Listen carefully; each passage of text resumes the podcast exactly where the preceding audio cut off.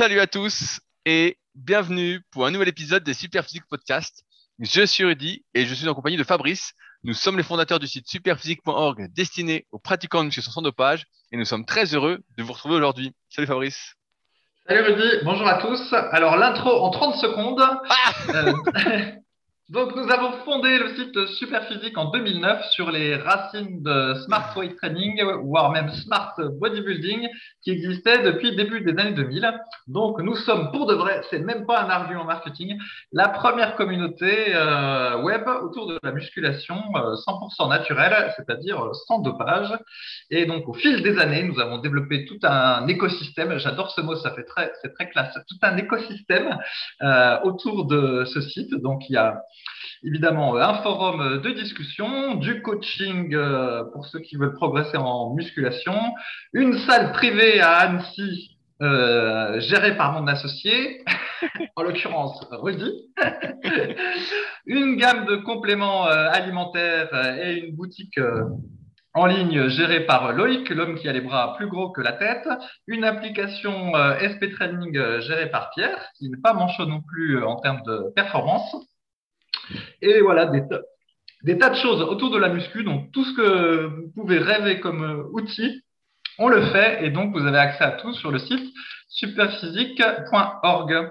Et donc, euh, bah, dans ce podcast hebdomadaire que l'on fait depuis plusieurs années à présent, on discute de l'actualité que nous avons vue euh, sur euh, Internet ou dans les livres, parce que sans cette partie-là, eh ben, euh, assez régulièrement, on, ne ferait que se répéter pour savoir comment prendre des becs et combler un- une dissymétrie des becs. Et également, on répond aux questions euh, de la semaine que nous avons vues sur le forum Super Physique. Voilà. Donc, je commence par l'actualité de la semaine, Rudy. Oh là là, quelle actualité Je sens que tu as euh, une actualité débordante aujourd'hui. Ah, une actualité débordante. Alors, il faut rappeler que comme nous sommes dans l'amélioration euh, continue, le Kaizen euh, des Japonais, si ça se prononce comme ça, Rudy, aujourd'hui, tu es interdit d'utiliser le mot etc. si au préalable, tu n'as pas donné deux autres exemples. Et moi-même, on m'a signalé en commentaire du podcast SoundCloud que j'avais tendance à répéter plusieurs fois dans le podcast voilà, voilà, ou alors bref. Je n'ai donc, moi, pour ma part, pas le droit de dire voilà, voilà, et bref, durant tout le podcast. Et donc, donc 5 euros à chaque fois pour moi quand tu dis ces mots-là. Donc j'ai un stylo et mon cahier, je vais noter, je sens que ces podcasts vont vite me rendre riche. Euh, Si, si, tu tiens- si on fait l'appareil aussi sur le etc., il n'y a pas de problème. Donc, ceci étant exposé, la première actualité. Alors, c'est une actualité footballistique. Non Ah, ah, oui. Non, non, je suis pas le foot. Ah, Parce mais, mais, fait, Messi, est à Paris, c'est ça? Mais, Messi est Euh, ouais, à Paris. euh, Bah, il paraît, mais ça, c'est pas ça qui a retenu mon attention, c'est plutôt euh, Neymar, qui apparemment est aussi un footballeur à Paris, donc qui s'est fait tacler sur les réseaux sociaux, parce qu'en fait, il avait pris du bide, tandis qu'il semble en vacances. Et ça, j'avais déjà, j'avais déjà remarqué que les, les, les footeux professionnels, euh, en tout cas l'image qu'on peut voir véhiculer euh, dans les médias comme ça, on n'a pas l'impression que euh, s'entraînent dur pendant l'été, c'est le moins qu'on puisse dire. Je me souviens en son temps de, je crois que c'était le gardien de but euh, Barthez ou toute cette équipe-là. Euh, bah, l'été, on les voyait, puis ils étaient plus sur des yachts ou à faire la fête que à s'entraîner. Et à chaque fois, je me suis toujours dit que le football c'était quand même un sport spécial parce que n'importe quel autre athlète, je sais pas moi, les, des haltérophiles, des cyclistes ou, ou que sais-je, en fait, ils, dans mon esprit, ils doivent s'entraîner toute l'année. Éventuellement, s'ils font une pause, euh, voilà, ça va être euh, une ou deux semaines, mais ils peuvent pas se permettre de, de se relâcher comme ça. Et là, de voir que Neymar, qui est donc euh, un footballeur hyper connu, populaire, tout ça, se relâche comme ça quelques semaines, je me dis vraiment le football c'est spécial et que les salaires sont vraiment pas par rapport au mérite entre guillemets parce que j'adore ces mots-là. Et J'adore, euh, je sais que tu vas adorer ce mot-là, sont vraiment pas au mérite lié à je sais pas la volonté à l'entraînement ou euh, ou à la ou à la sueur, tu vois. On a l'impression mais non, mais- non, mais là, ce que tu dis sur. Ce que tu dis sur le foot, c'est quelque chose, moi je me souviens quand j'étais gamin et que je regardais le foot à la télé, donc euh, c'était euh, fin des années 90, et ben euh, il y avait beaucoup de footballeurs quand ils revenaient justement des vacances, entre les saisons qui revenaient en surpoids et t'en as même des fois qui avaient du mal à revenir à leur poids de forme tellement ils avaient pris de kilos. Je, je me souviens plus des types hein, exact, mais je me souviens que c'était une situation vraiment courante. Et là, bah, tu m'as parlé de Neymar, moi j'avais pas trop suivi, donc j'ai cliqué un peu sur le net pour voir. effectivement, le type a pris, a tout pris dans le bide en plus. Alors après, évidemment, euh, tout le monde a le droit de prendre un peu de repos. Le mec a fait peut-être une saison éreintante, on ne suit pas trop euh, l'actualité du foot. Mais euh, c'est assez euh, surprenant de voir ce relâchement euh, complet, alors qu'on pourrait se dire euh, que le type, bah là, en plus, comme il y a Messi qui arrive à Paris, ils vont avoir une équipe incroyable, ils vont peut-être enfin gagner la Ligue des Champions. Enfin bon, c'est tout le mal qu'on peut leur souhaiter, vu tout ce qu'ils dépensent quand même, pour avoir les meilleurs joueurs du monde. Donc le mec serait motivé à vraiment s'alimenter sainement, à euh, maintenir une certaine activité physique, peut-être euh, courir un petit peu, euh, voilà, pour revenir tout de suite réattaquer en forme. Et en fait, pas du tout, pas du tout. Et c'est vraiment qu'à moi, moi, je suis très surpris de tout ça. Mais bon, pour interviewer pas mal de sportifs de niveau, en fait, j'ai bien compris comment ça fonctionnait désormais tout ça. Et il y a très peu de personnes finalement qui ont, on va dire, une éthique de travail. Et là, on parle d'alimentation. Là, c'est l'alimentation, hein, le gars en, priorité. Euh, qui aiment manger sainement en fait. On a l'impression que c'est quelque chose qui n'est pas intégré et que manger n'importe quoi euh, fait partie du truc. Euh, alors que pour nous, bah, avec les années, euh, après plus de 20 ans à, pratiquer, c'est de manger une saloperie qui est pas normale et manger sainement est la normalité. Donc, euh, et comme Fabrice, nous on a débuté la muscu, bah, on était plutôt maigre. On était vraiment fin. Euh, pour ma part, je faisais 54 kilos. Fabrice, je sais plus, tu faisais dans les 60 kilos pour 1m80, quelque chose comme ça. et donc, moi, je sais, et Fabrice confirmera, que si on ne fait plus d'activité physique, on va dire moins manger en termes de quantité. Donc, ça va être l'inverse de la plupart euh, de ce qu'on voit des footballeurs, euh, du moins dans les médias.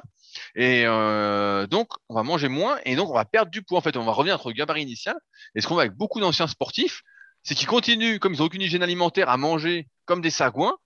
Euh, sans activité physique et t'en as plein qui deviennent vraiment gros et des fois je suis surpris de les voir genre euh, trois ans après leur arrêt de leur, carrière et tu les reconnais pas en fait. Tu te dis putain c'est tous des boules quoi les gars. C'est incroyable euh, se laisser aller mais ça montre bien que des fois il y a tellement de différences génétiques entre les individus même si voilà là on parle de Neymar qui a dû faire quand même qui a dû jouer au foot énormément durant sa jeunesse qui a vraiment, vraiment pas dû lâcher le ballon. On voit qu'il y a quand même des grosses disparités en termes de mérite, quoi. Et en termes de résultats derrière, euh, on peut imaginer, et nous, on aimerait bien que ce soit comme ça, mais c'est peut-être pas forcément le cas. Le cinéma faisait attention à ce qu'il mange, était vraiment dans cette démarche euh, qualitative, et ben il serait encore meilleur. Mais ça, euh, on le saura jamais. On le saura jamais. Alors, la deuxième actualité. Eh bien, figure-toi que, alors que chez moi, nous sommes envahis de vélos, parce qu'en fait, chez moi, c'est très touristique euh, cet été, et eh bien, du coup, c'est moi qui n'en fais plus. En fait, je suis en train de devenir moins sportif parce que je suis envahi de touristes partout.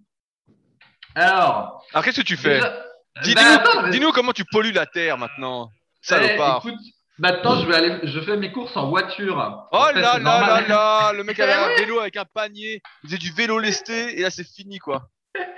Normalement, ça fait des années que euh, le plus souvent possible, je fais les courses en vélo. Donc, euh, je fais 10 km de vélo à aller, puis 10 km de retour pour faire euh, des petites courses. Le secret des cuisses. Voilà, de temps en temps, voilà, je prenais la voiture pour les grosses, mais la plupart du temps, je fais des petites.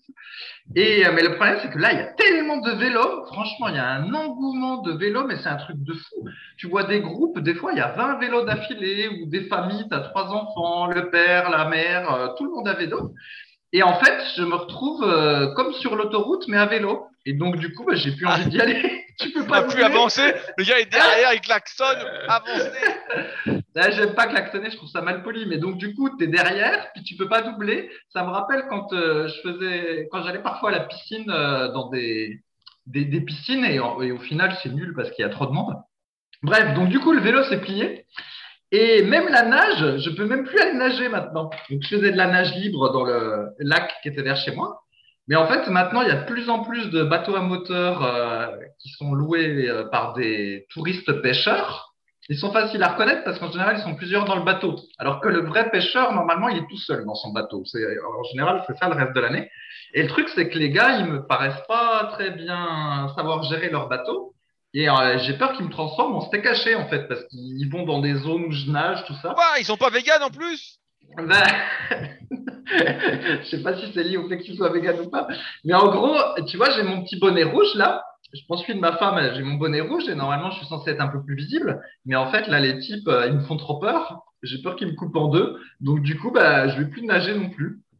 Moralité, Ouais, bah, il, me, il me reste plus que la marche rapide euh, avec le chien que je garde actuellement. Et j'ai dû arrêter le vélo. Enfin, j'ai dû. Je m'interdis le vélo parce que ça me fait trop chier et je peux même plus na- nager parce qu'à cause des bateaux à moteur. Non, mais ça, ce que tu dis, ça, ça m'étonne pas parce que euh, c'est pas pour rien que je vais m'entraîner sur le lac d'Aigbelette pour le kayak. Parce qu'à Annecy, l'été, il y a tellement de bateaux à moteur. On parlait la dernière fois avec des copains qui pratiquent aussi. Et eux, ils y vont à 6 heures du mat sur le lac d'Annecy. Et les mecs nous disaient que justement, à partir de 7h30, 8h, bah, les, les bateaux ski nautiques arrivaient et c'était fini en fait. Donc si tu veux aller faire du kayak, euh, là on parle pas de danger, mais on parle voilà, de pouvoir s'entraîner, avoir un lac avec des conditions euh, viables, où il n'y a pas des vagues dans tous les sens, et ben faut y aller à 6 heures du mat. Et donc c'est pour ça que je suis plus motivé pour faire euh, 15 minutes de route en plus pour aller faire une vraie séance, euh, aller et retour, plutôt que euh, parce que l'été, euh, c'est bah, sûr, hein, tout le monde y va, euh, il va à fond euh, sur l'eau, euh, prend des bateaux. euh, surtout qu'il y a, maintenant y a pas mal de bateaux sans moteur, où il faut pas de permis en tout cas.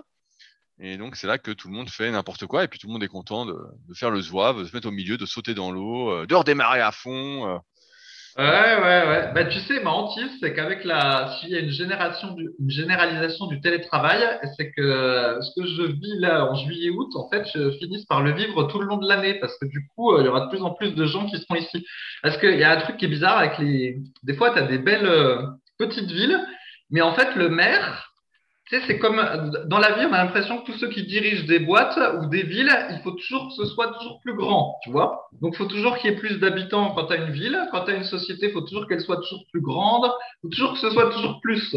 Mais sauf que moi, je préfère qu'en fait, là où j'habite, ça ne grandisse pas, puis que ça reste comme c'était quand je m'y suis installé. Moi, je veux pas qu'il y ait plus de gens. Mais bon, on va vers toujours plus de gens. Et, euh, voilà. Alors, espérons que ça, hein, ça, il y en ait pas trop trop quand même, parce que sinon, ça deviendra pourri. Bah, Et sinon, alors, tu, déménageras, tu déménageras par chez moi vers euh, le lac d'Aigbelette. Là il y a personne. Là tu Euh, peux pour le nager moment, peinard.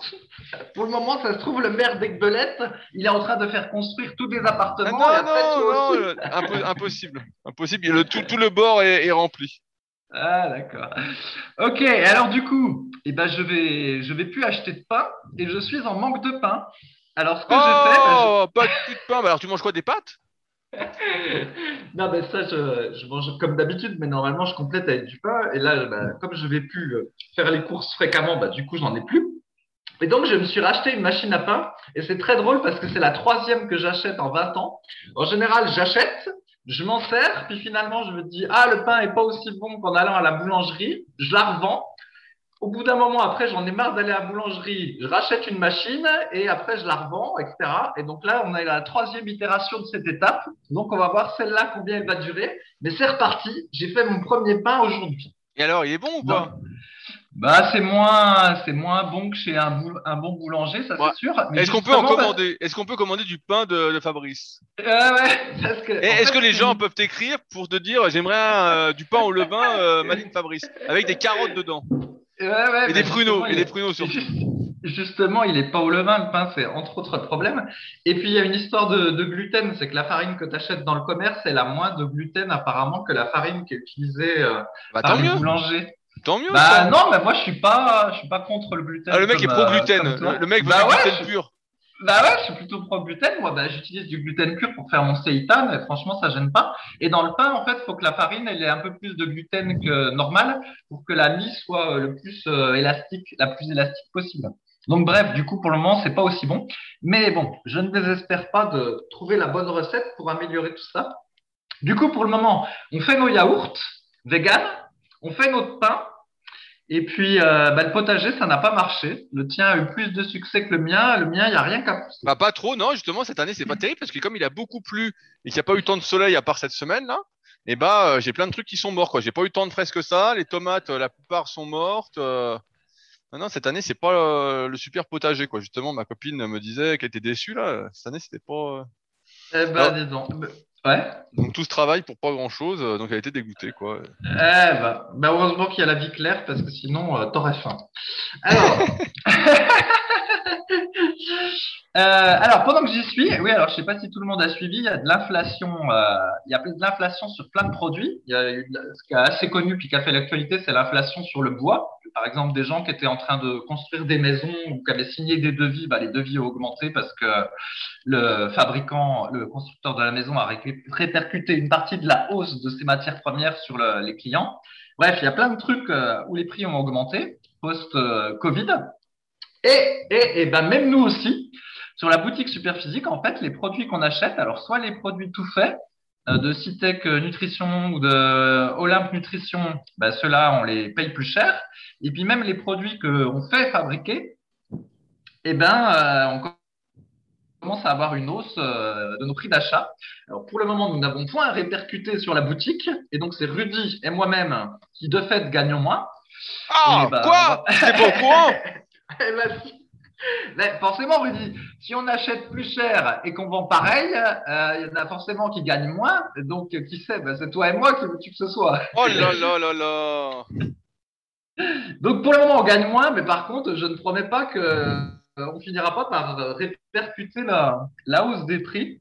On va voir comment ça va, ça va se passer. Si ça se maintient, on va supporter. Si par contre ça continue à monter, à un moment donné, il euh, faudra répercuter. Bah non, la solution, je l'ai. Il faut qu'on dépense moins.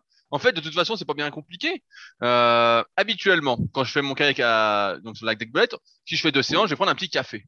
Et là, avec le pass sanitaire, donc mardi, j'ai pu aller euh, boire mon café. Moi, j'y pense pas à tout ça, vu que je suis un peu en dehors du monde. J'ai bu mon café. Et aujourd'hui, j'y vais.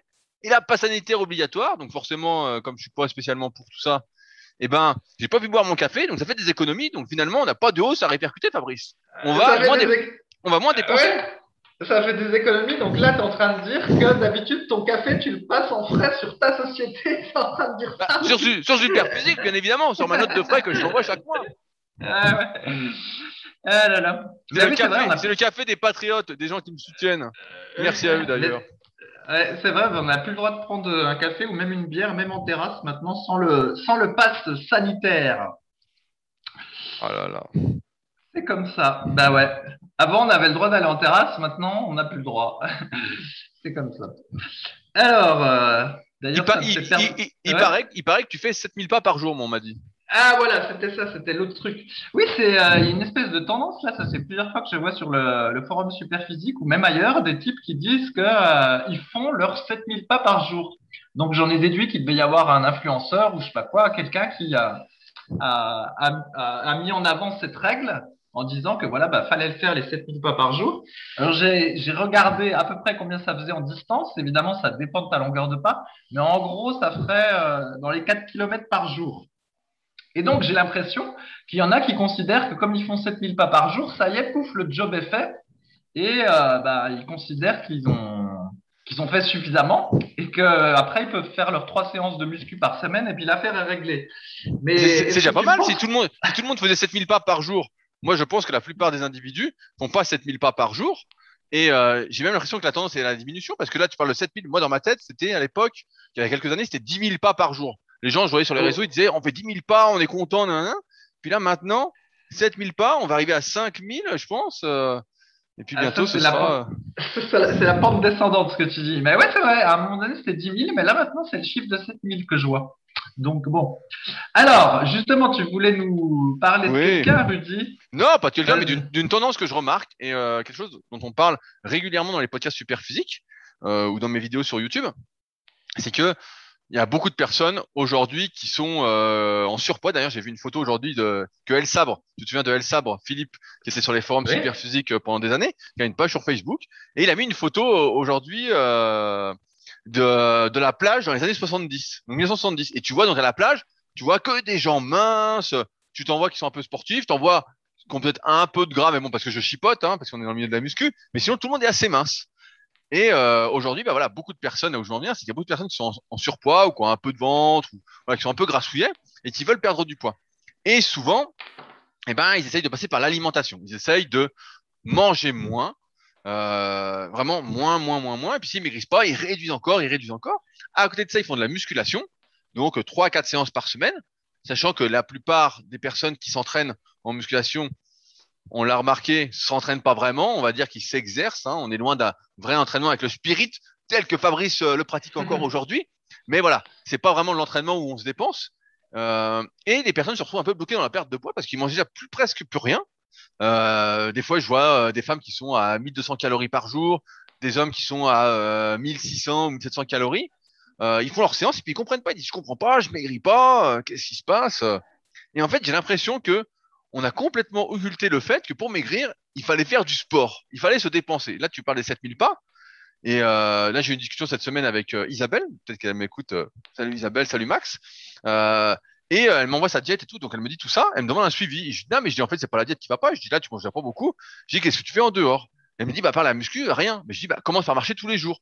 Et elle me dit, ah ouais, et tout. Et après, je dis, bah, et aussi, faudrait, ah, en plus de marcher, ce qui me semble un indispensable chaque jour si on fait un travail sédentaire, un peu, voilà, si on est toute la journée derrière un ordinateur, ou là, on marche pas beaucoup, on fait rien, bah, marcher déjà tous les jours, ça me paraît être un indispensable pour essayer de compenser euh, l'immobilisme qu'on a.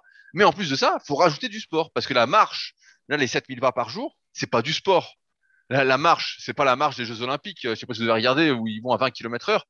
La marche, telle qu'on, tout le monde l'a fait, voilà, qu'on a fait en moyenne, c'est une marche à 4-5 km heure. Euh, c'est pas du sport. C'est un truc fondament- fondamental. Alors, pour certaines personnes qui ont jamais marché, euh, ou qui sont vraiment en surpoids, bah, ça peut être un effort. Mais c'est pas vraiment du sport. Et à ça, ce que j'ai dit Isabelle, justement, c'est rajoute euh, de l'activité physique, de la vraie activité physique. Rajoute euh, deux, trois séances de cardio, euh, on va dire soutenu intensif. Par exemple, je sais pas si vous aimez courir, moi j'aime pas du tout courir, mais vous faites euh, trois fois 30 minutes ou trois fois 40 minutes, donc à y aller progressivement, hein, ça, vous n'allez pas y aller du jour au lendemain si vous n'avez pas couru depuis longtemps, sinon gare au périostite, aux petites douleurs articulaires. Mais voilà, courir trois, quatre, trois, trois fois 30, 40 minutes. Faire un truc vraiment euh, où on va finir, on sent qu'on a fait du sport, où on va dépenser des calories. Parce que la muscu, tout ça c'est bien, on adore ça, on fait des podcasts de muscu, on est à fond dedans, on est passionné. Mais on se rend bien compte avec le recul après, euh, voilà, comme je dis souvent, après euh, plusieurs décennies de pratique, que ça brûle pas tant de calories que ça. À moins de faire des séances cuisses euh, trois fois par semaine, et des vraies séances cuisses avec euh, trois, quatre exercices polyarticulaires où on se dépouille en série mi-longue. Mais la réalité, c'est quand on fait les bras, ou on fait les pecs, ou on fait les épaules, on brûle trois fois rien. C'est pas ça qui va euh, augmenter euh, théoriquement le métabolisme de base, qui fait qu'on va brûler plein de calories au repos, que ça va nous faire sécher en restant dans le canapé. C'est pas vrai. Et aujourd'hui, j'ai cette impression qu'on a oublié que pour maigrir, pour perdre du poids, il fallait faire du sport. Certes, aller en salle, la muscu, tout ça, c'est bien, mais c'est pas suffisant si euh, vous n'êtes pas euh, quelqu'un de très très mince à la base, que vous n'êtes pas très jeune. Plus les années vont passer, euh, qui plus est en plus si vous êtes une femme, dont vous avez tendance à euh, avoir plus de difficultés pour sécher, même si c'est les hommes aujourd'hui, ça commence à être de plus en plus le cas aussi. Et ben, il va falloir ajouter du sport, des vraies activités. Et donc c'est là qu'il faut se demander, euh, parce qu'à manger trop peu, en fait, on se dérègle complètement. On peut, j'avais déjà cité un, cas d'un de mes anciens élèves, Salvador, qui mangeait vraiment très très peu. Il a mis plus d'un an à retrouver son taux de testo normal. Il était complètement déréglé avec les années. Vous voyez, ça remontait pas, ça remontait pas. Il fallait vraiment réaugmenter, réaugmenter, réaugmenter son alimentation pour retrouver euh, un taux de testostérone. Et donc, des fois, il y a des séquelles comme ça. Euh, des personnes, je me souviens de Nico Delporte, qui est dans la team Superphysique, qui lui avait été vraiment obèse. Il était monté à 125 kilos, je crois, pour 1m73, quelque chose comme ça. Il y a les photos dans, il y a la team Superphysique, donc sur superphysique.org pour ceux qui voudraient aller voir. Euh, et donc, lui, il séchait à 900 calories, le gars. 900 calories. Donc, forcément, il a bien vu que c'est pas tenable. Parce que, pareil, il faut toujours avoir en tête que l'idée, c'est pas juste d'être bien euh, une heure dans sa vie. C'est d'être bien au jour le jour. Et donc, finalement, à cause de ses antécédents, d'avoir beaucoup mangé, d'avoir fait la méthode Mike Menzer et la prise de masse avec, eh ben, maintenant, je crois qu'il mangeait 1800 euh, calories, donc c'est assez bas. Et puis, ça le faisait remonter à 90 kilos, mais il s'est rendu compte que ça, c'était quelque chose de tenable pour lui par rapport à ce qu'il faisait. Et s'il voulait manger plus, bah, faudrait que, euh, voilà, il a déjà marché un peu tous les jours, peut-être qu'il le fait. Euh, J'extrapole un peu, je sais pas si Nico nous écoute, mais si vous nous écoute, on, on lui passe bien évidemment le bonjour. Euh, et puis, qu'il rajoute de l'activité cardio à côté, euh, voilà, qu'il rajoute vraiment du sport. Et d'ailleurs, c'est ce qu'il avait fait quand il avait voulu sécher. Je me souviens, dans le monde du muscle, il était passé plusieurs fois, il était, était interviewé, et puis je crois qu'il disait que quand il avait voulu sécher, il s'entraînait 2-3 heures en muscu par jour. Et en plus, il rajoutait, euh, on le voyait sur le vélo, le vélo elliptique ou le stepper. Tous les jours, il faisait du cardio, du cardio, du cardio. Euh, voilà, il faisait de l'activité euh, qui le faisait transpirer. Et là, j'ai l'impression qu'on a oublié ce, truc-là. Là, on nous parle de 7000 pas. euh, 7000 pas. je, je sais pas, moi, j'ai l'impression, on a une tendance justement à, tirer vers le bas, à essayer de se conforter dans notre médiocrité. Mais moi, j'ai toujours eu du mal avec ça et c'est vrai que je suis assez exigeant déjà envers moi-même et un peu moins envers ceux qui me qui me contactent pour être suivi parce que forcément j'essaie de m'adapter aux contraintes de chacun. Mais euh, il n'y a pas de, on peut pas maigrir on peut pas être en forme si on fait pas de sport. Et si on fait que de la muscu, on s'en est rendu compte, c'est pas suffisant pour être en forme. Il faut faire au moins, euh, je dirais, deux séances de vrai cardio dans la semaine. Euh, en aérobie, ça suffit. Mais au moins, au moins ça pour être en forme et peut-être un peu plus, même si on veut maigrir. Et toute cette tendance, parce que pareil, beaucoup de personnes pensent que si on fait du cardio, on va maigrir. Certes, ça va pas aider à la prise de muscle si on fait du cardio vraiment très intensif. Il y avait une question comme ça sur les forums cette semaine ou la semaine dernière de je sais plus qui, qui disait oui, je me suis mis à faire du cardio euh, en fractionné, en forçant, et euh, ça me bousille ma récup en muscu, j'arrive plus à progresser. Et effectivement, c'est pour ça qu'on recommande plutôt, si votre objectif c'est la musculation euh, de manière principale, de prendre du muscle, de prendre de la force, d'avoir un bon physique, euh, eh ben, de faire euh, du cardio en aérobie, en aisance respiratoire, mais de manière continue. Et ça, bah, c'est, euh, pas si vous faites du vélo, euh, sur l'aérobie, c'est simple. Hein. Je vais pas vous dire de faire un test de fréquence cardiaque, mais c'est 60 à 70% de votre fréquence maximale. Donc, si, vous êtes sur le vélo, faut pédaler à 85-90 tours minute. Euh, il y a des personnes, on voit qu'elles ont vraiment zéro condition physique, du moins zéro condition cardiovasculaire, parce que dès qu'elles font un effort, elles montent tout de suite à 150-160 au niveau du cœur. Et là, euh, alors qu'elles font de la muscu, elles font d'autres trucs. Et là, c'est dangereux. Là, c'est sûr qu'à terme, c'est pas ça être en forme. Et ça, ça va limiter.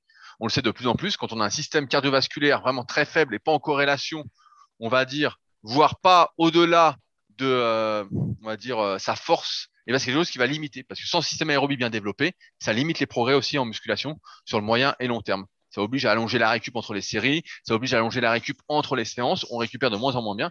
Et c'est pour ça que, avec le recul, on vous conseille vraiment de faire, moi, j'ai envie de dire, au moins deux séances de cardio de manière continue, donc 30 à 40 minutes d'effort continu dans la semaine et pas juste, euh, comme euh, certains pourraient faire, euh, juste 7000 pas par jour, ce qui ne sont pas du sport, qui sont un fondamental, un fondamentaux, je sais pas comment on peut dire ça. Ah, T'as même pas dit, etc. une fois. Eh oui, j'ai fait attention parce que je veux gagner mes 5 euros. Là, bravo Rudy. Ouais, en fait, je crois que c'est. En fait, euh, moi, j'ai pas suivi le pourquoi de la mise en exergue, mais ah, je suppose que ça vient du. Le, tu sais, on a dit que quand, dès lors que tu marchais 30 minutes par jour, ça dimi- diminuait drastiquement tes risques euh, d'avoir des maladies cardiovasculaires et ça a dû être euh, transformé en 7000 pas à peu près. Et que comme en plus maintenant les gens ils ont le smartphone tout le temps, ils doivent activer l'application et du coup bah, dès qu'ils font euh, quelques pas chez eux ou n'importe pour faire quelques petites bricoles, eh ben, ça compte les pas et puis voilà ils ont leur leur espèce de dose de 7000 pas. Et c'est vrai que quand il s'agit de maigrir, bah, c'est, euh, il faut faire euh, bien plus que ça pour euh, augmenter ses dépenses caloriques et pas tout baser euh, sur l'alimentation parce que sinon, comme tu l'as dit, à un moment donné, on a des problèmes au niveau du, du métabolisme qui euh, devient trop bas et du coup, il faut encore manger moins puis c'est un cercle vicieux, on n'en sort pas. D'ailleurs, en parlant de ça, alors j'ai une anecdote, euh, c'est euh, Andy, Andy Salès sur le dernier podcast SoundCloud qui dit J'ai pensé à vous ce matin, les gars, dans une vidéo concernant les Japonais. J'ai entendu que les sumo pratiquaient le jeûne intermittent. Ils ne mangent qu'à partir de 11 heures. Et vous savez pour quelle raison ils le pratiquent? Pour diminuer leur métabolisme et ainsi les aider à prendre plus facilement du poids. Pas mal aussi. Ah, ah bah, c'est contraire avec ce que nous disent les influenceurs. Donc, euh, soit les influenceurs ont tort, soit les souvent ont tort. Mais il y a- un truc qui va pas avec le jeûne intermittent. Ça peut pas être censé te faire maigrir d'un côté et te faire grossir de l'autre. Là, il y a une, une incohérence. Mais parce que pour la plupart des gens, en fait, quand ils sautent un repas, ils ne le compensent pas sur les autres repas. Alors que là, les sumo bah, font exprès, de, quand tu fais que des gros gros repas, et bah, tu as tendance justement à à grossir plus facilement euh, plutôt que de diviser l'apport sur la journée, ce qu'on a observé euh, depuis euh, bien longtemps dans le milieu culturiste. Ouais.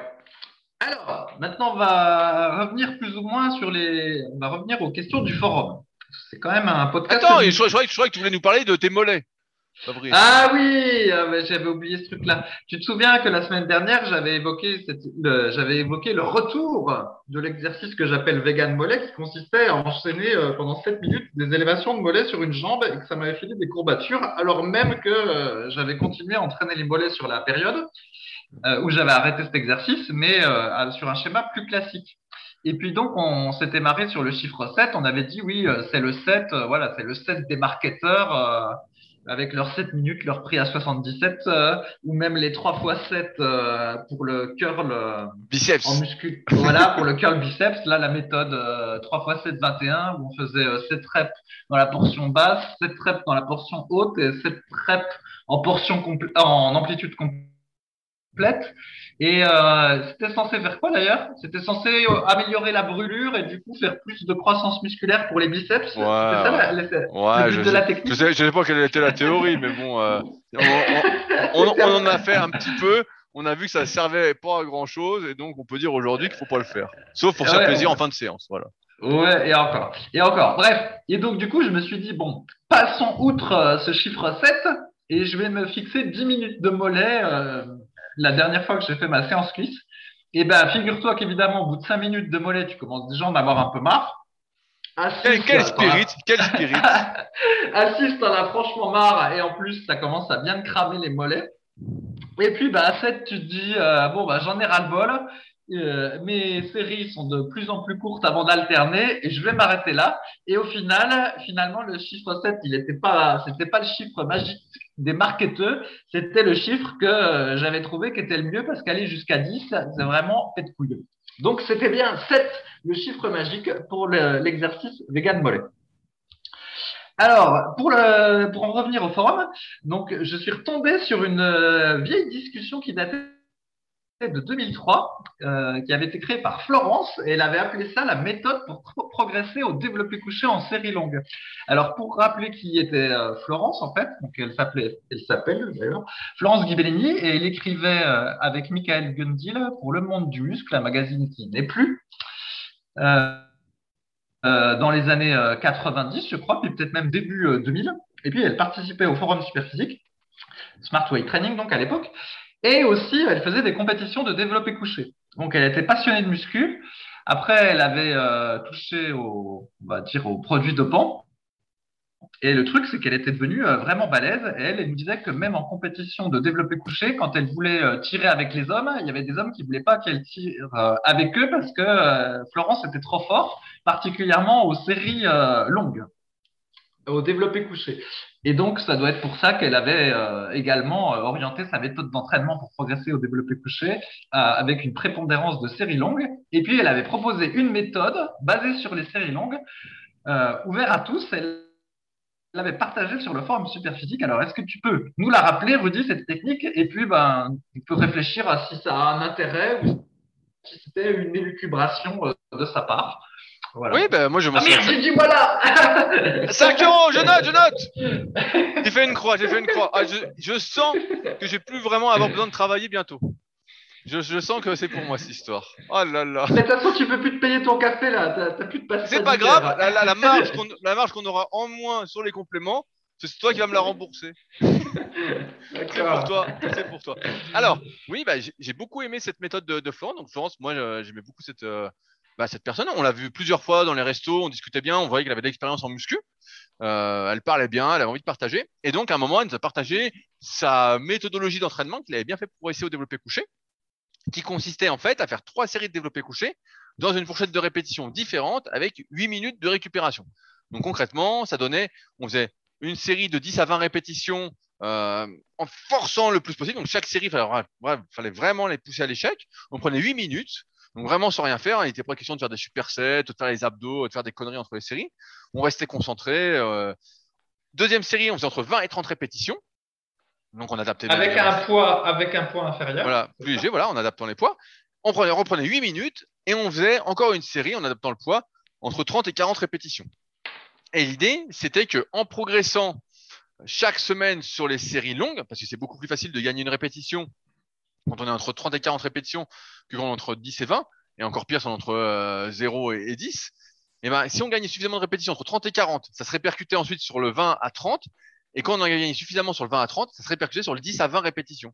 Et donc, c'était une méthode qui était censée, entre guillemets, permettre de prendre de la force, on va dire, de gagner des répétitions, donc de prendre de la force endurance, et en même temps de gagner du muscle, puisqu'on était sur, même si ça faisait peut-être un peu long pour euh, certains, qui ont des longs bras comme moi, mais ceux qui ont des bras courts, ça faisait peut-être un bon temps sous tension, et ben ça permettait de progresser, donc de prendre du muscle grâce à cette méthodologie-là. Et il y a pas mal de personnes qui l'avaient essayé, euh, dont moi, donc moi ça n'avait pas trop marché, parce que je pense que justement, euh, quand je cramais au développé couché, bah, je cramais, je pouvais pas rajouter une répétition de plus, ça m'aidait pas.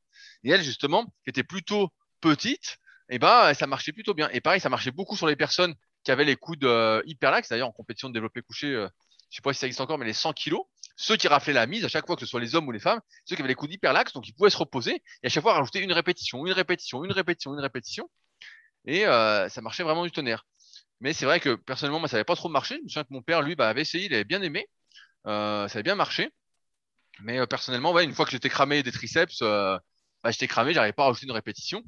Et donc, euh, et pareil, par, par contre, c'était une méthode vraiment au mental parce que quand ça brûle à fond euh, dans les pecs, dans les triceps, dans les épaules et qu'il faut rajouter encore une répétition, il faut vraiment avoir le spirit. C'est pour ça que j'aime bien aussi les séries longues parce que c'est quelque chose où on, on est obligé d'avoir du spirit. Si on fait une série de 8 en muscu, c'est facile. Voilà, la série de 8, même si on force à fond, on est à l'échec, voilà, on va monter doucement. euh, mais c'est une série de 8, c'est rapide. Une série de 30 répétitions où on va à l'échec, où les 5 dernières répétitions, on se démonte. Là, c'est du sport. Là, voilà, là, on peut parler de sport. Là, on peut parler de, de brûler des calories, on peut parler de sèche, on peut parler de maigrir. Et euh, c'est en ça que j'aimais bien cette méthodologie-là, mais effectivement, pour moi, ça marchait pas trop. Et pour les OP couchés, de toute façon, les séries longues n'ont jamais trop marché. Et de mon expérience, effectivement, les personnes qui ont des bras vraiment longs, qui ont beaucoup de trajets sur les développés, les séries longues marchent euh, moins bien en dehors de ceux voilà, qui pourraient avoir euh, les coudes hyperlaxes. Et ça marche euh, beaucoup moins bien que ceux qui ont les bras courts, qui justement peuvent enchaîner, enchaîner, enchaîner, enchaîner. Et eux, ça marchait euh, plutôt bien. Toi, Fabrice, est-ce que tu avais testé cette euh, méthode? Non, bah non, non, j'ai pas testé. Déjà, en tout cas, c'est pas une méthode qui fait gagner du temps, hein, parce qu'avec 8 minutes de temps de pause entre les séries, à moins de passer l'aspirateur entre les séries. Ah non, mais non, mais non, mais euh, non Qu'est-ce qu'il raconte? Qu'est-ce qu'il raconte? L'entraînement, c'est l'entraînement. Là, c'est 8 minutes parce que, de toute façon, c'est pas compliqué. Contrairement à ce qu'on entend un peu partout euh, dans le milieu de la musculation, toutes les conneries qu'on entend, plus la série est longue et plus on va forcer dessus, plus il va falloir de récupération entre les séries. Je reprends notre exemple. On fait une série de 8. C'est rare d'être essoufflé, sauf si vous avez une condition physique euh, déplorable. Dans ce cas-là, repensez à ce que j'ai dit au début du podcast. Mais on fait une série, on n'est pas essoufflé. Si on fait une série de 20 à 30 répétitions développé couché, donc déjà, pour être fort développé couché, on part en général en apnée, on part à fond, à fond, à fond, à fond.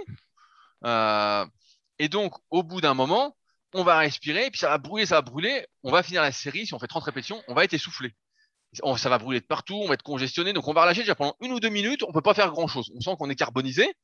Une ou deux minutes de plus, on va commencer à décongestionner euh, avec la brûlure se dissipe. Et puis, il reste quatre minutes seulement pour récupérer sa force, se remettre dedans.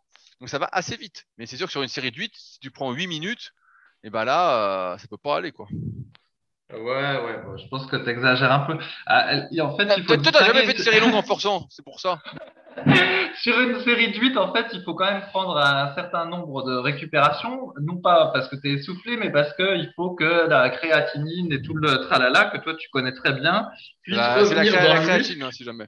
Voilà, la créatine et tous les substrats euh, qui ont été utilisés euh, pendant la série euh, reviennent autant que faire se peut pour que la série suivante euh, soit relativement productive et que ta force ne s'écroule pas. Après, dans la série longue, il y a peut-être cette histoire de substrat, mais il y a effectivement l'aspect entre guillemets cardiovasculaire. C'est pareil, j'ai ça aussi euh, quand je fais des, fentes, par exemple. Une série de fentes, ça dure facilement euh, deux minutes quand elle est longue, quand on fait les deux jambes.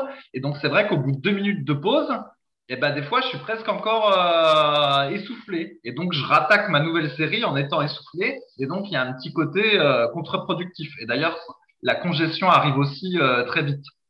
Donc, effectivement, là, là je pourrais euh, allonger aussi euh, le, temps de repos, bien que la série euh, ait été longue. Et c'est vrai que dans le temps, il y avait un espèce de mythe qui disait que quand les séries font plus de 20 à 30 répétitions, il faut prendre euh, 30 secondes de pause ou une minute de pause parce qu'en fait, on fait pas de la muscu, on fait de la tonification. Donc, une minute de pause suffit. Mais en réalité, en pratique, ça ça marche pas sauf à utiliser des poids très très légers. Et c'est vrai que du coup, au final, il faut quand même des temps de pause euh, importants. Quand on fait des séries longues, après la 8 minutes, ça me semble un petit peu excessif. Oui, c'est long, mais ça, ça dépend comment tu forces. Hein. Imagine, tu fais une série de 30 répétitions au squat, au squat gobelet, en forçant. Tu repasses pas Ouais, de 3 ouais. minutes, hein. T'as envie de vomir, Ouais. euh, t'es cuit, hein. Oui, bah après, ce qui se passe, c'est qu'au développé, comme tu l'as dit, au développé couché, le problème, c'est qu'il y en a qui vont réussir à faire un peu de récupération partielle en haut euh, grâce à en verrouillant les coudes et en étant euh, hyper lax. Mais il y en a pour qui ça va pas faire ça. Puis au final, euh, la série de 30, ça va être une série de 30 répétitions avec des poids très légers et, et tu pourras pas vraiment la, la pousser entre guillemets dans les retranchements. Alors que c'est vrai qu'avec un squat, une série de 30, en fait, tu peux commencer à en chier à partir de 20 et gagner une rep, une rep par une rep. Mais là, au développé couché, ceux qui vont être capables de faire une rep, une rep par une rep, en fait, c'est ceux qui peuvent verrouiller en haut du mouvement puis faire une pause. Si tu fais pas cette pause en haut du mouvement, euh, assez rapidement, ta série va s'arrêter puis ça va pas être très exigeant. Tu vois, ça va être une série longue, mais avec un poids léger et pas une série longue avec un poids euh, mi-lourd. Tu vois ce que je veux dire? Tout à fait, tout à fait. C'est pour ça que je suis pour le rest pause et que j'en parle régulièrement et que je fais faire à mes élèves. Ça permet de rendre une série euh, longue et lourde entre guillemets euh, pour chacun. Voilà, mais bon, pour le développer couché, euh, je suis pas sûr que ça Ouais, ouais, s'applique ça- bien cette technique-là. Ouais. Donc du coup, pour pas confuser les gens, là on a juste parlé de ça pour euh, parler de quelque chose d'un petit peu différent, puis que ça nous fait un bon souvenir. Oui, c'est un bon souvenir, vis-à-vis- bon de Florence, Voilà, si elle nous écoute, hein, qu'elle nous passe un petit coucou, ça, ça fera plaisir. mais globalement, à mon avis, il faut pas trop utiliser cette technique, sauf si vraiment on a envie de, de se distraire et de, de tester un truc, mais je pense pas que ça fonctionne plus que ce qu'on recommande d'habitude. Toi, toi, tu veux pas te donner du mal. Toi, tu veux pas. Toi, t'es un testeur, Fabrice. T'es un testeur. Chaque semaine, tu redécouvres la musculation. Tu redécouvres les bases de la musculation. Pourquoi ne pas tester ça dans une, euh, une folie passagère que tu aurais? Le test, tu sais, le test de trois semaines. Moi, j'ai une super euh, méthode pour toi, Rudy. Je te propose de tester cette méthode-là, mais à la presse à cuisse, tu vois. Hein puis tu, comme ça, tu feras une série de 30 à 40 à la presse à cuisse en quatrième série. Puis tu nous diras comment ça fait. Ah bah je sais comment ça fait. Bah, tu fais ça, puis tu tu descends pas de la presse. De toute façon, tu restes allongé, t'es tout blanc. Puis tu mets 20 ou 25 minutes à récupérer. Et puis là, tu as bien mérité ta récup, tu peux rentrer chez toi et puis dormir. Alors, après, il y avait une. euh, Une question que tu voulais a- traiter. Alors, je vais lire la question. Je vais lire la question. oui. Euh, comment tu le sais à l'avance? Mais parce que tu, tu m'en as parlé. Tu me fais marrer le. Alors, Fabrice prépare. Vous devez le savoir, Fabrice prépare assidûment les podcasts. Maintenant, il choisit même les questions, alors qu'avant, il n'y avait que moi qui choisissais les questions. Donc, euh, il s'investit de plus en plus depuis qu'il fait l'introduction, que je lui ai donné des responsabilités. Donc, euh, c'est un bon point. Ouais, c'est comme euh, Jean-Luc Delarue. Je sais pas si tu te souviens, il avait une émission, puis il avait son oreillette, et il était très très professionnel dans, dans son émission qu'il avait. Alors, c'est une question de Rémi R qui nous dit Il y a une question qui me trotte dans la tête depuis un certain temps et je n'ai toujours pas trouvé d'idée. La question est simple Comment continuer de progresser sur les enroulements de bassin à la barre fixe une fois que l'on est arrivé à les exécuter Au départ, j'avais commencé par les faire au sol, puisque je n'avais pas encore assez de force. Une fois à l'aise, je suis passé sur banc incliné, d'abord avec une petite inclinaison de 30 degrés, puis au fur et à mesure jusqu'à atteindre l'inclinaison maximale du banc, où je suis ensuite passé sur la barre fixe. Depuis, j'ai bien progressé et j'ai toujours les abdos en feu à chaque séance. Actuellement, je vais atteindre lors de ma prochaine séance 4 séries de 20 répétitions avec 1 minute 30 de récupération. La progression commence à être difficile sur cet exercice puisque je deviens de plus en plus cardio et je doute de son efficacité au-delà des 20 répétitions. Je pourrais monter jusqu'à 30 répétitions pour continuer de progresser et baisser le repos à 1 minute, mais après, quelles seraient les solutions pour progresser du mieux possible? Aussi, je tiens à préciser que lorsque je fais, euh, lorsque je fais cet exercice, je garde les genoux à 90 degrés minimum, comme le fait Michael Gundy dans la fiche de l'exercice du site, et non comme la première vidéo, la personne relâche complètement la tension. Effectivement, je sais oui. qui avait filmé ça, c'était n'importe quoi. Mais euh, merci encore de votre aide. Alors Fabrice, qu'est-ce que doit faire Rémi qui veut des abdominaux plus gros et continuer à progresser? Ouais, alors je vais, je vais, je vais reprendre ce qu'il disait. Effectivement, sur cette fiche-là, on vous demande bassin. Je crois que c'est Rudy qui l'avait rédigé. Et il y avait une vidéo euh, qui illustrait le truc qui était pas bonne du tout parce qu'en fait, c'était des enroulements de bassin qui étaient faits comme les gens font euh, dans les salles de muscu où ils relâchent complètement les jambes euh, vers le sol et après ils lèvent les genoux à 90 degrés et du coup ils travaillent le psoas et le, les fléchisseurs de hanche et le droit antérieur. Et Rudy a inclus cette vidéo YouTube euh, sur la fiche. Ah, il me fait rire. Alors, alors, je, vais, je vais récapituler quelque chose que j'ai en souvenir parce que j'ai une bonne mémoire. À l'origine de Superphysique, à l'origine de Superphysique, Non, non, on va pas entendre ça. à l'origine de Superphysique, nous devions nous déléguer le fait de filmer les exercices. Et ce qui s'est passé, c'est que Fabrice, à l'époque, travaillait beaucoup, et donc n'a pas eu le temps de filmer beaucoup d'exercices. Et donc, j'ai dû me démener avec les membres de la team Superphysique pour les filmer, faire les montages vidéo, et il y en a que j'ai pas pu voir, en fait, j'ai pas pu filmer, donc ils se sont filmés eux-mêmes. Et en fait, bah, des fois, les vidéos arrivaient, on était tout proche de l'ouverture du site, puisqu'on avait communiqué le 15 septembre, et donc on n'a pas eu trop le choix que euh, bah, de mettre ces vidéos-là. Notre tort est de ne pas avoir euh, fait une vidéo euh, depuis, mais je suis sûr que Fabrice, dans son élan de, de bonté et de motivation, va nous faire une vidéo cette semaine et la remplacer. Ah là là. Eh bien, figure-toi, mon cher associé Rudy, c'est qu'un jour, je suis tombé sur cette fiche-là et je me suis dit, là, voilà une vidéo bien confusante. L'exercice est mal montré. Et coup de peau, je me souvenais que, au contraire, Michael Gundil avait fait une vidéo sur cet exo-là qui était parfaitement réalisée. Et donc, j'ai intégré euh, sous la vidéo une vidéo de Michael Gundil qui montre l'exercice correctement. Donc, bon, même s'il n'a pas le t-shirt super physique, euh, je considère que ça illustre euh, l'affiche. Et voilà. il, a, il, a, le t-shirt super physique. Hein. Il avait ah, ouais, hein. Mais en tout cas, il n'avait pas mis pour faire cette vidéo-là. Bref, donc ça c'était pour le truc des enroulements de bassin. Effectivement, si vous pratiquez des enroulements de bassin suspendus à la barre fixe, il faut faire comme fait, euh, comment il s'appelle? J'ai oublié. Celui qui pose la question? Rémi. Comme Rémi et euh, faire des, des, enroulements entre 90 degrés et euh, au-dessus de, de 90 degrés. Alors après, sur sa question, en fait, je vais dire un truc qui va peut-être scandaliser les auditeurs, mais je pense que pour euh, certains exercices comme ça annexes, ben, à un moment donné, on peut se permettre, de mon point de vue, de, de plus progresser. Donc là, je pense qu'il pourrait viser par exemple 4 fois 25 avec 1 minute 30. Je trouve que 4 fois 30, ça commence à faire beaucoup. Effectivement, ça va être euh, un peu presque ennuyeux en fait. Et voilà, et qu'en fait, il a pas, euh, je chercherai pas à me lester ou à utiliser des techniques d'intensification, mais simplement, bah voilà, maintenant, euh, mes abdos du bas, je ferai euh, 4 séries de 25 à 1 minute 30 suspendues à la barre fixe en me concentrant sur la technique, et puis euh, ça irait bien parce que bah, le but du jeu n'est pas devenir champion du monde des abdos. Après, il peut aussi augmenter la difficulté euh, parce qu'il précise pas, mais je suppose que ça doit être, il doit avoir probablement une séance où il fait les abdos du haut, puis une séance où il fait les abdos du bas. Mais sinon, une autre option, ce serait de faire les abdos du haut avant de faire cet exercice-là. Et du coup, bah, s'il fait euh, trois séries de crunch à la mat ou trois séries de crunch au ballon suisse ou même euh, trois séries de crunch à la poulie haute, il y a des chances que du coup, ces abdos soient déjà bien fatigué et que du coup, bah, les quatre séries de 25 en enroulement de bassin à la barre fixe, finalement, ce soit plus euh, challengeant. Mais voilà, s'il voulait rester sur ce qu'il fait là, bah, moi, je pense qu'il monte à 25, puis après, il stagne, il se maintient, puis euh, ce sera pas si mal, quoi. Je pense qu'il y a des exos comme ça où on peut euh, s'arrêter de progresser, entre guillemets. On pourrait dire pareil, peut-être pour le, le pullover, à un moment donné, si vous faites le pullover en troisième exercice pour les pecs, comme moyen euh, d'ouverture de la cage thoracique, une congestion, sensation, une fois que vous avez votre euh, un poids qui vous convient, vous faites votre vingtaine de reps et puis vous arrêtez de monter sur cet exercice-là. Je pense qu'il y a quelques exos comme ça où une fois qu'on a son rythme de croisière, on peut stabiliser, quoi. Alors, qu'en dis-tu, Rudy? Est-ce que ces propos sont scandaleux? Ah oui, c'est scandaleux, c'est scandaleux. Euh, nous, c'est super physique, c'est le dépassement de soi, c'est pas la stagnation de soi, le contentement. Et bientôt, euh, ça va être fait 4 séries de 10, c'est comme les 7000 pas. Euh...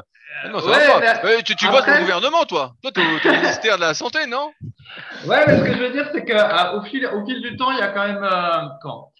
Ce qui se passe, c'est que plus les charges deviennent lourdes sur les autres exercices, en fait, plus la, Comment, notre, énergie est limitée et donc forcément. Voilà, euh, notre énergie est limitée. En fait, parce qu'au début, on n'avait pas compris avec la muscu, mais on se disait que, par exemple, mettons que euh, il y en a un qui soit à l'échec en faisant 11 séries, euh, 11 répétitions de, à 80 au développé couché et qui, et qui fait 10 reps à 80. On pensait qu'au final, le type avait la même fatigue qu'un autre qui aurait fait 10 reps à 120 au développé couché euh, alors qu'il aurait pu en faire 11 reps. En fait, on pensait que la fatigue, elle était relative à la distance par rapport à, l'échec. Mais en réalité, c'est pas ça. En fait, plus on utilise des poids qui sont euh, lourds pour, des répétitions, voilà, entre 8 et 12 ou un peu plus selon les exercices. En gros, quand le tonnage augmente, le tonnage, c'est le, le nombre de séries fois le nombre de répétitions fois le, les charges utilisées, et ben en fait le tonnage ça fatigue. Et donc du coup, plus on devient aguerri en musculation, plus la séance devient taxante en elle-même pour l'organisme, même si on est à une distance de l'échec qui est équivalente à euh, un intermédiaire ou un débutant. Et donc, du coup, bah, à un moment donné, il y a des exercices où on est, de mon point de vue, obligé de se dire, bon, bah, ceux-là, je les fais en mode euh, maintenance et je garde ma concentration pour les autres. Parce que si tu te dis, je continue à progresser le plus possible sur tous les exercices, bah, à un moment donné, en fait, tu, tu n'en sors plus, ça fait trop. Et donc, c'est pour ça que je dis, euh, voilà, à un moment donné, il y a des exos, pouf, ça devient de la maintenance, et puis tu, tu gères en maintenance. C'est ça mon propos. Oui, mais, j'avais bien compris. Non, mais c'est vrai que, en fait, ce qui se passe, c'est qu'au bout d'un moment, tu peux pas mettre, plus tu vas progresser, en fait, et moins tu peux progresser sur tout à la fois parce que ton énergie est limitée. Et en fait, plus tu vas forcer, c'est un peu ce qu'on parle quand on parle de notion de perte tolérable, que je parle dans le tome 3 de la méthode superphysique, c'est que si tu forces à fond au développé couché, bah forcément, après, si tu fais de l'incliné, bah, l'incliné a beaucoup moins d'intérêt, donc peut-être que tu peux le faire seulement en renforcement musculaire, un peu comme le font les, les powerlifters, les pratiquants de force athlétique. Ça, ça peut être une idée. Mais c'est vrai que tu peux pas essayer de progresser sur tout. Et à un moment, ce que je fais pour beaucoup de mes élèves qui ont un bon niveau, c'est justement de mettre en place des priorités. Par exemple, on veut progresser à fond sur les pecs, donc on va moins, moins chercher à progresser sur les épaules et les triceps. On va peut-être seulement maintenir. Après, Rémi, peut-être que, et je vais faire euh, l'inverse, peut-être que les abdominaux, c'est sa priorité, comme on en avait parlé il y a quelques podcasts euh, avec une question sur le sujet. Et si c'est sa priorité, ben dans ce cas-là, il faut moins bosser le reste, donc tout ce qui va mettre en charge, on va dire, le gainage, donc tout ce qui fait du squat, du soulevé de terre, des exercices de penché en avant, peut-être réduire tout ce travail-là, le maintenir. Et dans ce cas-là, il peut effectivement se dire, je veux continuer à progresser aux abdos, je veux continuer à faire grossir mes abdominaux. Et nous, à la salle, on a pas mal de personnes qui font justement des enroulements de bassin, et il y en a qui se laissent en mettant justement bah, des laisses de cheville. Euh, et il y en a même, euh, je pense à Tom, je sais pas s'il nous écoutera, euh, qui lui a bricolé un petit truc pour justement se laisser les chevilles en mettant le poids qu'il voulait pour pouvoir faire ses enroulements de bassin euh, suspendus à la barre fixe. Donc ça peut être une idée pour continuer à progresser. Mais euh, c'est sûr qu'on peut pas progresser surtout euh, au bout d'un moment. Quand on est débutant, ça marche. Semi-débutant, donc on a quelques mois de pratique, euh, voire un an, ça passe. Deux ans, si on est vraiment sérieux, ça peut encore passer. Et après, on arrive à des limites où en fait, on se rend bien compte que euh, si on essaye de tout faire en forçant, eh ben, euh, on n'y arrive pas. Être bon partout en même temps, c'est très très rare. et ça me fait penser d'ailleurs à la plupart des activités physiques des sports, on voit bien que les mecs répètent un geste, un geste, un geste, et ils sont forts dans leur discipline. Alors après, ils ont, comme c'est des sportifs de niveau, ils ont des transferts, mais euh, pour nous, bah, il y a beaucoup moins de transferts, euh, étant donné nos antécédents euh, sportifs. Mais ouais, ouais, euh, je comprends exactement ce que tu veux dire. Il y a des exercices, tu peux les faire. Moi, quand je fais un exercice où je cherche pas à progresser, j'appelle ça du renforcement musculaire. Donc c'est plus quelque chose dans une optique de pas se blesser, dans une optique de se faire du bien. Et on peut se poser la question pour Rémi. Est-ce que ça vaut même le coup de continuer à faire 4 x 20 si c'est pas sa priorité avec une 30 de récup et s'il pourrait pas juste faire, euh, j'ai une connerie, mais euh, trois séries de 12 avec une minute et puis voilà, ça maintiendrait ses abdos pour garder cette énergie qu'il avait mis pour les abdos pour d'autres muscles ou d'autres exercices qui euh, sur lesquels c'est la priorité. C'est vrai qu'aussi ça permet de rappeler que en muscu il y a des exercices un peu phares et euh, qu'il faut vraiment chercher à progresser dessus. Par exemple pour les pecs, si vous êtes fait pour les développé couché, bah mieux progresser sur le couché, sinon sur le décliné, Sinon, pour euh, l'incliner, voilà, faut vraiment garder son, son énergie pour progresser dessus. À l'inverse, on progresse sur des écartés couchés, bah, euh, et que c'est la priorité, bah, c'est beaucoup moins bien. C'est euh, beaucoup moins bien en termes de prise de masse musculaire de progresser sur les écartés couchés avec halter que sur un exercice de développé. Donc, euh, pareil, c'est pour ça qu'il faut bien choisir un peu ses priorités parce que c'est un peu euh, la règle. On voit un peu partout des 80-20. Je l'extrapole un peu, je l'exagère un peu, mais 20% euh, des principaux exercices, voilà, vont générer 80% de résultats. Et souvent, on fait un peu de bidouille derrière pour se faire plaisir, de la congestion. Peut-être Fabrice fait du 3 x 7. Peut-être qu'il va faire la méthode, peut-être qu'il va faire la méthode de Florence, voilà. Mais il y a des bases, en fait, qui génèrent euh, le plus de résultats. Alors, 20%, c'est peut-être un peu exagéré, mais voilà, il y a euh, 60%, on va dire, qui génèrent 95% euh, des résultats. Et il y a 40% autour qui peuvent servir avec le temps à justement réduire son risque de blessure, euh, avoir une meilleure mobilité, euh, nous permettre de durer plus longtemps. Donc, euh, donc ouais, c'est comme ça qu'il faut voir l'entraînement. Et c'est d'ailleurs ce qui limite. J'en parlais avec un de mes élèves aujourd'hui, avec euh, Thomas. Donc, euh, c'est pas le même Tom, mais euh, Thomas, qui justement me disait voilà, mes séances commencent à être longues, c'est difficile. Et je disais bah oui, mais je dis c'est la limite à laquelle chacun arrive au bout d'un moment. C'est que pour progresser, plus on a d'expérience, plus il faut de temps pour continuer à progresser. Euh, et donc, c'est un peu la limite de chacun parce qu'au hein, bout d'un moment, tu peux pas passer trois heures par jour tous les jours à la salle parce que tu as une vie à côté, c'est pas ta priorité. Le but, c'est quand tu fais de la muscu, c'est voilà, d'être bien physiquement, euh, c'est d'atteindre, on va dire, 95 90-95% de ton potentiel, et les 5% restants ou un peu plus, et ben ça nécessite beaucoup beaucoup plus d'efforts. Et euh, pour beaucoup d'individus, bah, c'est quelque chose c'est pas faisable parce que ça nécessite trop d'aménagement, euh, trop une vie centrée sur la musculation. Et voilà, ce qui est pas euh, la priorité de chacun. Et d'ailleurs, c'est pas ce qu'on recommande pour vous qui nous écoutez. Oui, et euh, tiens, ça me fait penser que, tu sais, la dernière fois, j'avais dit que euh, j'étais repassé à une split routine, ce qui n'était pas arrivé depuis très Oh, longtemps. il a rechangé, il a rechangé le Non, gars. non, non, je vais pas changer. Donc, j'étais passé d'un, d'un, d'un half body à une split routine. Donc, en gros, à la place d'entraîner le corps sur deux fois sur trois ou quatre séances par semaine, bah, je, je, suis passé à trois séances différentes une, avec une séance tous les deux jours.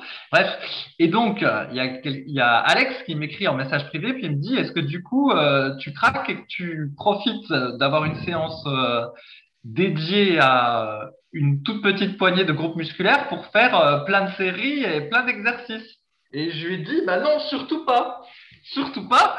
Et que, en fait, ce que je faisais, ça se rapprochait de ce qu'on disait en podcast ou ce qui est écrit dans nos livres. Et qu'en fait, être passé en split, c'était euh, surtout une manière que les exercices de fin de séance en half, eh ben, je les fasse avec le plus d'énergie euh, possible. Effectivement, je rajoutais une série par là, une série par-ci, ou un petit exercice de congestion en plus. Mais globalement, je rajoute pas tant de volume d'entraînement que ça, bien que j'ai divisé euh, l'entraînement de manière supplémentaire, parce que ce que je me suis aperçu, par exemple, imaginons une séance biceps-triceps euh, dédiée euh, donc euh, au bras. Et eh ben, si je me prenais l'envie de faire, je sais pas moi, quatre exercices de quatre séries pour les biceps et quatre exercices de quatre séries pour les triceps, et que je fais ça en superset, ça prendra pas trop trop longtemps. Je pense qu'en une heure et quart, c'est bon. Et eh ben le truc c'est que si je fais ça, moi pendant plusieurs jours, au final mes bras ils vont être tout plats en fait. Ils... Ça va pas faire toi, comme toi, on toi, a j'ai l'impression que tu as souvent les bras plats. Non, ouais, non mais c'est toi, j'ai l'impression à t'écouter chaque semaine que tu as les bras plats. Tu fais du rameur, Ouais. tu as les bras plats. Tu fais euh, la course à pied, tu as les bras plats. Tu portes tes courses à les bras plats. T'as toujours les, t'as toujours les bras plats. C'est c'est quoi Ouais, cette histoire? c'est- vrai, c'est vrai que même en plus quand je vais nager, ça me fait les, bras plats. Mais en fait, c'est ce qu'on ce qu'on- ce qu'on avait dit à un moment donné. Il y a des fois il y a des entraînements où tu les fais puis le lendemain t'es gonflé. Le lendemain ou le surlendemain t'es gonflé. Et il y a des fois il y a des entraînements tu les fais et en fait t'es plat. Et euh, bah, c'est quand t'en as trop fait. Et, et donc du coup bah par exemple euh, voilà pour les bras, moi je sais qu'il faut pas que je fasse trop trop de séries. Et donc au final non. euh, augmenter fortement le volume d'entraînement parce que c'est un split, en dans mon cas, bah, ça ne ferait pas progresser plus. Donc, c'est plutôt une manière d'être plus concentré sur euh, ce que je fais et d'avoir plus de force sur les exercices qui sont faits en début que euh, d'augmenter le volume et de multiplier les exercices. Et donc, voilà, il n'y a aucune surprise. C'est euh, de toute façon le type de programme qu'on recommande sur Bah, à mon avis, ça c'est parce que t'es vegan, hein. Parce que si tu mangeais un peu de viande, beaucoup, vraiment beaucoup de viande, t'aurais pas les bras plats. Hein. À mon avis, ça c'est mais- une conséquence du véganisme.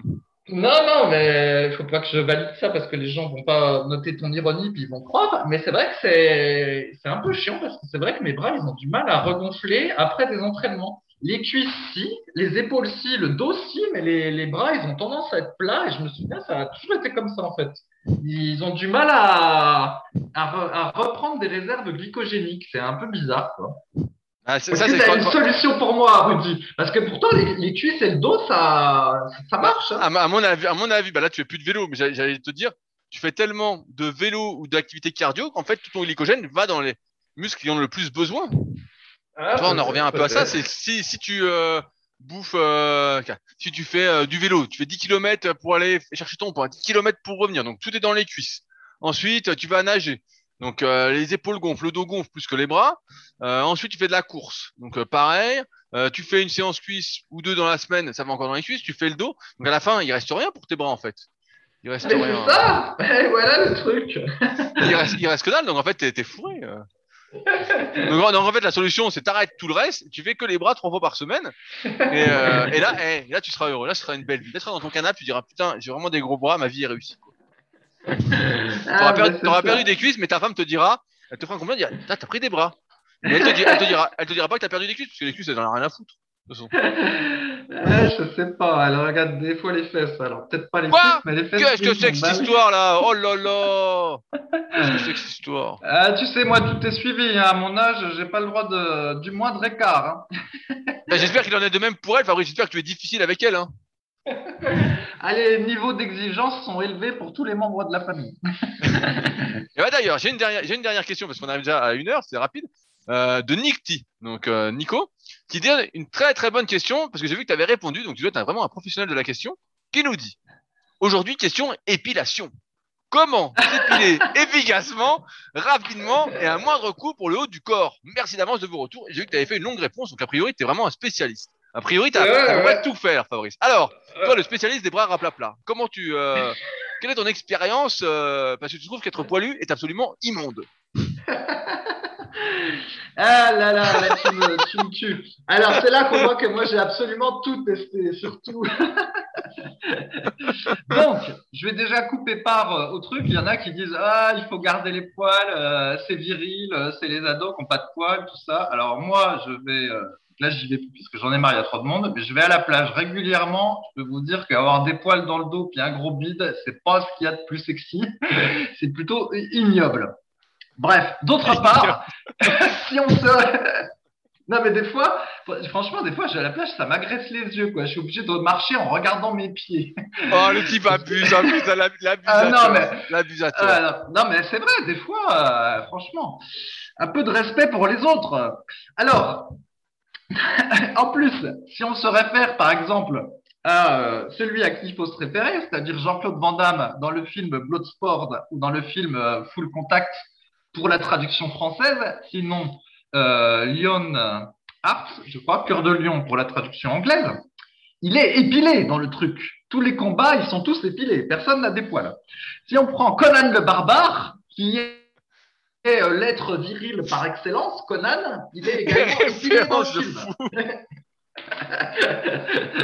Je parle des références des hommes virils. Et si tu prends même Stallone dans Rambo, hein, eh ben, il est euh, épilé dans toutes les scènes où il est torse nu. Donc, en fait, dans tous les médias hollywoodiens, dans le cliché de l'homme viril, euh, en général, il est épilé. Si maintenant tu prends le MMA, est-ce que tu as déjà vu un type qui, n'est, qui a des poils qui monte sur l'octogone, Rudy? Il y, a- il y a- non, il y en a- il y en a, qui ont un peu de poil, mais euh, pas beaucoup. Mais c'est rare, la plupart sont épilés. Alors je sais pas d'où vient le mythe euh, du fait que les hommes doivent être poilus pour être virils, mais euh, à part Monsieur Bidochon, en fait, la vérité c'est qu'ils sont tous épilés. Quoi. Bref, euh, même Rudy, il est épilé. Alors lui, c'est parce qu'il a de la chance, il est un berbe. Donc Pas il est du tout. Pas du tout. Pas du tout. Ah bon? Ah d'accord.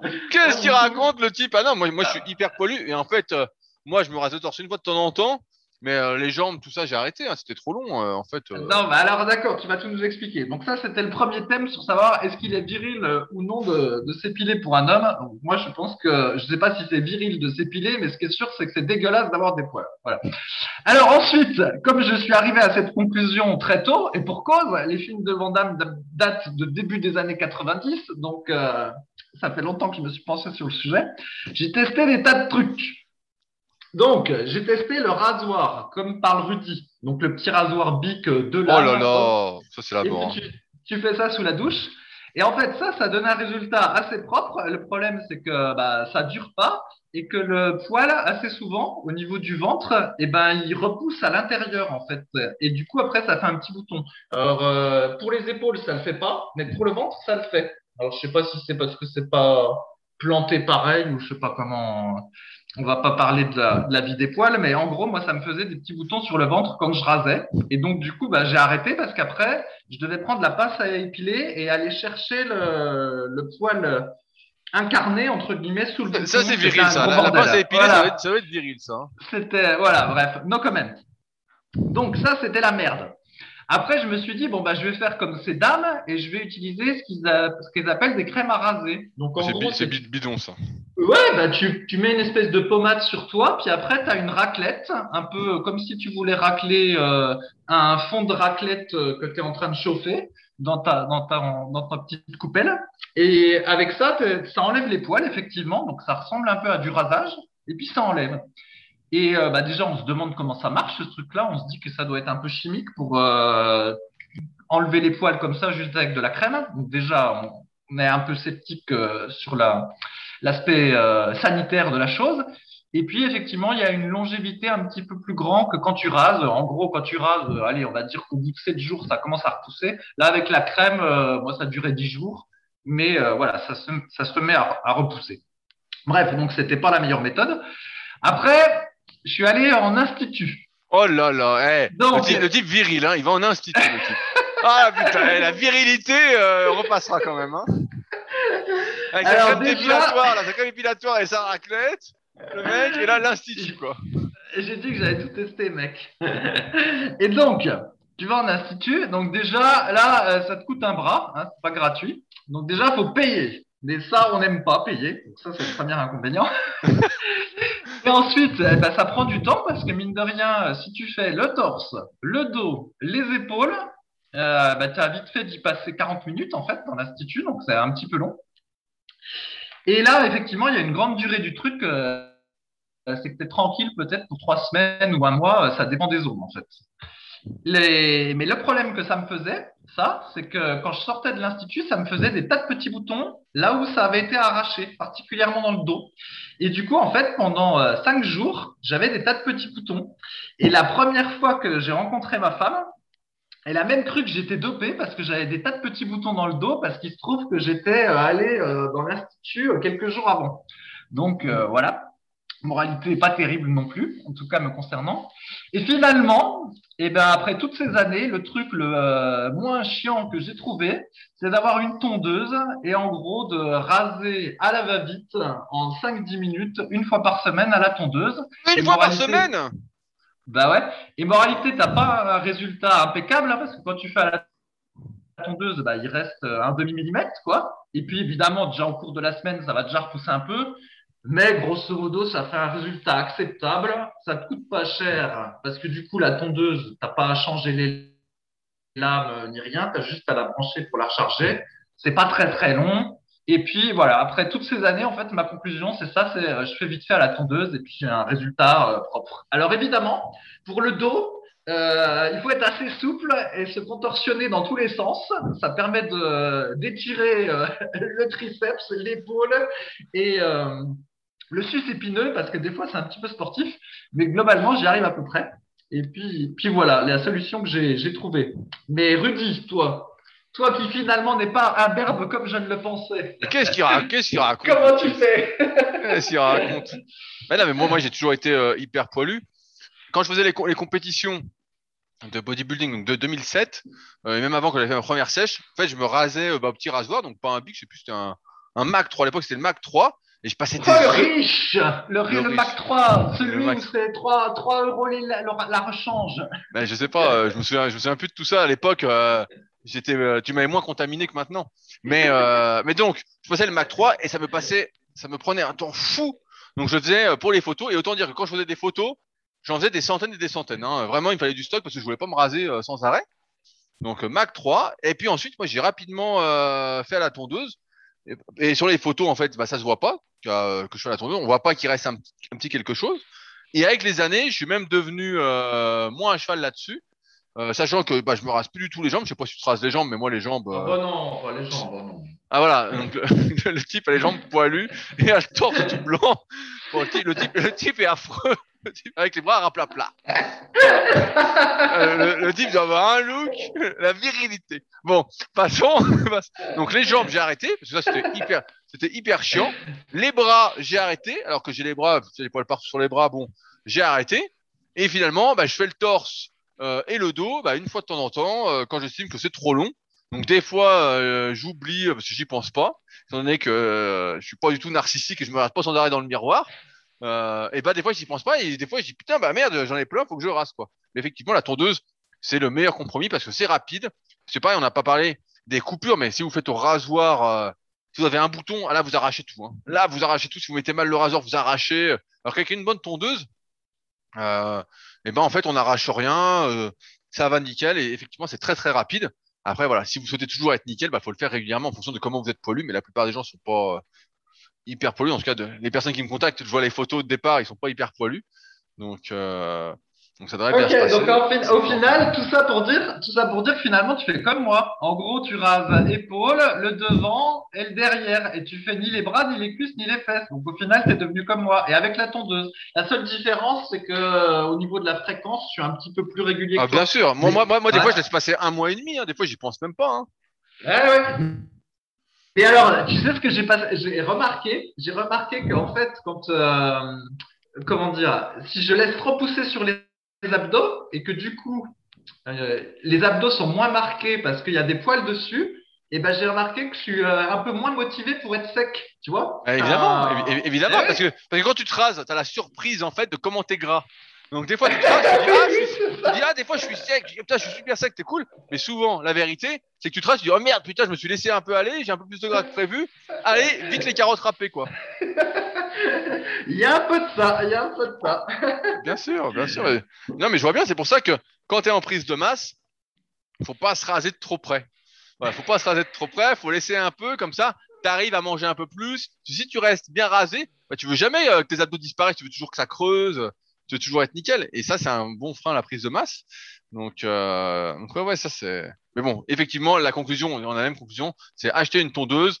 euh, vous allez la garder pendant un long moment et, ça ira bien euh, pour vous raser. euh. c'est ça le, plus simple. Après, on a on n'a pas de recul sur l'épilation définitive, les trucs comme ça, parce que c'est pas des trucs qu'on a testé et en plus, bah, comme ça coûte un bras, euh, on n'est pas prêt d'essayer. Et ouais, ouais, bah, moi je, m'étais renseigné là-dessus. En fait, c'est assez drôle. Donc, faut que tu ailles voir un, dermatologue parce qu'il y a que les dermatologues en France qui sont homologués pour faire ça, alors que dans d'autres pays, c'est pas nécessairement comme ça. Mais bref, en France, le, le lobby des dermatologues, on va dire, a bien fait le boulot parce qu'il faut passer par eux pour accéder à, ça. Et du coup, bah, c'est vite 150 ou 200 balles euh, la séance, voire plus si tu, si tu lui dis de faire euh, dos plus euh, le, le torse devant.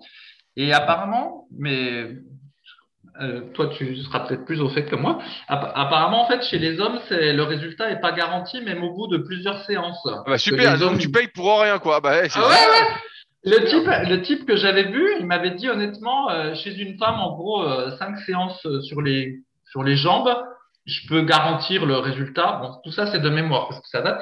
Mais sur vous, en fait, au bout de cinq séances, je suis pas sûr euh, que ça va pas revenir au bout de trois mois. Ah, toi, Donc, c'est à parce vous toi, de- parce que t'es hirsute. Toi, t'as beaucoup de poils dans le dos. S'est dit, putain, lui, euh, lui, à mon avis, euh, ça va marcher. Et donc voilà. Et donc du coup, il m'a dit, euh, je peux pas vous garantir. Et je me suis dit, putain, alors 5 fois euh, 200 balles, j'ai payé euh, 1000 balles. Tout ça pour un résultat même pas sûr. Et ben non, va te faire voir. Mais bon, ça se trouve, il m'avait dit ça, c'était à l'heure. En fait, le type, il aime bien euh, épiler que des gonzesses. Et là, il se dit, oh merde, un mec, ça va me faire chier. Je lui ai raconté de la merde comme ça, il viendra pas.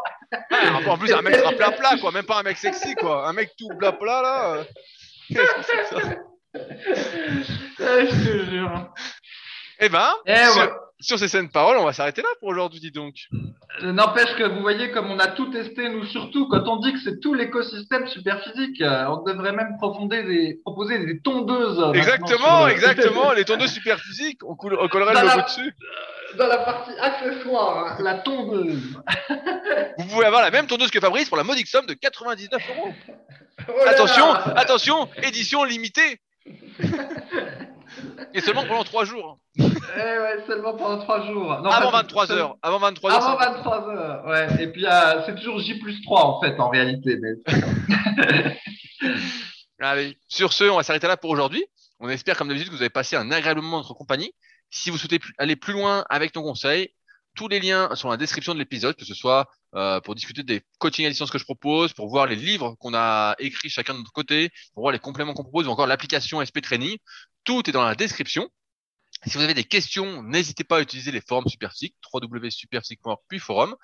Si vous souhaitez réagir au podcast, le meilleur endroit, c'est directement sur SoundCloud. Euh, donc là où on met le podcast, mais également sur les applications de podcast et plus particulièrement sur l'application podcast d'Apple où nous sommes à 479 commentaires. Merci à tous ceux qui ont passé euh, 30 secondes à mettre leurs petits commentaires et leurs petites notes. Donc on espère le 480e pour la semaine prochaine. Je compte sur vous. Sur ce, on se retrouve la semaine prochaine pour un nouvel épisode. Salut à tous. Salut